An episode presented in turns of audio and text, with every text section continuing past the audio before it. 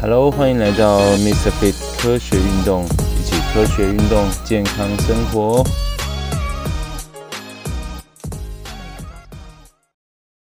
大家好，我是 Ken。那这个第二集呢，来跟大家介绍一下不良反应。那也让大家呢，如果真的有机会带家中长辈或是自己去接种疫苗的时候，可以有一些心理上面的准备。那大致上呢，在各个不同种类，即使它是有的是用灭活，有的是用这个 mRNA 或者是腺病毒载体的不同的技术，但是引起的免疫反应呢，基本上是类似的。那多半呢，这些异常反应有的是过敏性的，或者是血管性的水肿啊等等的。那还有一些比较严重的，叫过敏性休克。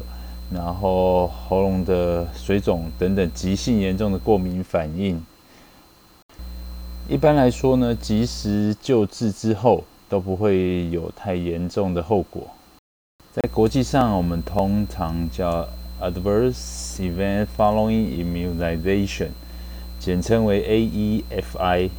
疑似预防接种异常反应，是指个体呢，它在接预防接种后。产生的怀疑与预防接种有关的反应或是事件，按照发生的原因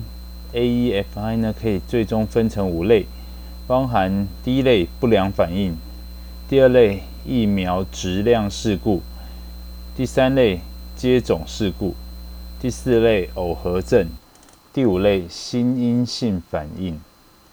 目前的研究跟探讨主要就是针对。疫苗不良反应这一个大类，所谓疫苗不良反应呢，就是指因为疫苗本身的特性以及受接种人的个体差异所形成的一些事件或者反应，包含有一般反应以及异常的反应。那一般反应呢，我们一般指比较轻微的一些症状，比如说有发热啊、疼痛啊、红肿啊、硬块等等这些症状。那异常反应呢，主要就指相对比较严重的，那当然它发生的几率也比较低，就造成接种者的组织器官或者是功能损伤的不良反应，比如说急性严重过敏反应等等。那么很多人就会问说，为什么有些人可能会发生不良反应呢？那当然啊，疫苗接种之后，在它要诱导我们人体的免疫系统产生对于特定疾病的保护力的同时，那由于疫苗本身的一些生物的特性以及被接种者个体之间的差异，所以就会造成有少数接种者在接种后可能会产生不良的反应。另外值得一提的还有一种叫心因性反应，就是我们的心理因素造成的反应哦。那接种疫苗的时候，其实对于很多人来讲是一个。紧张或者是容易产生心理压力和焦虑的一个呃事件。那有时候呢，它没有实质性的损伤哦，但是有的呢是表现出晕针，表现出癔症。那特别是在大量的人接种的时候，有可能产生一些呃群体性的心因性反应。另外还有一类叫做耦合反应。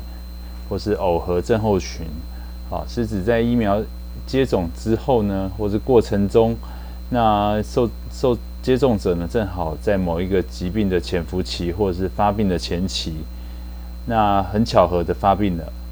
所以呢，理论上来说，你耦合症呢不是疫苗接种所引起的，与疫苗无关，也不属于接种后的不良反应。这几天在台湾预防接种的情况，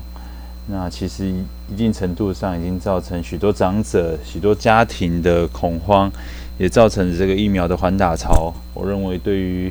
防疫来说是不利的情况。不论怎么说，这个事件都已经引起了非常大的关注跟媒体效应。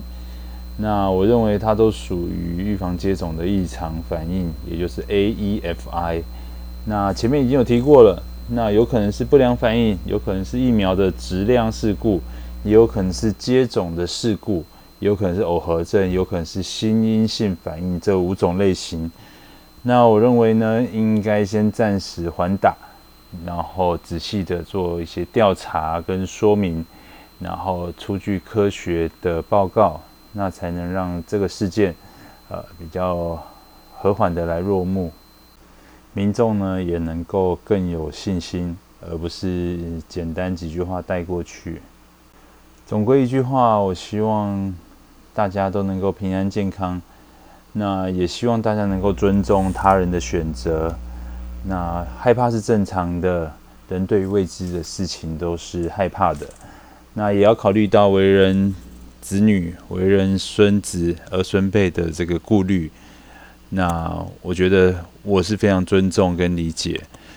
打或不打都是非常需要仔细考虑的事情。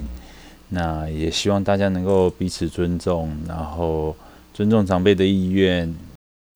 也能够同理一下儿孙辈的两难。最后，祝愿大家平安健康，然后保持正向。心理因素也是防疫的一大要件哦。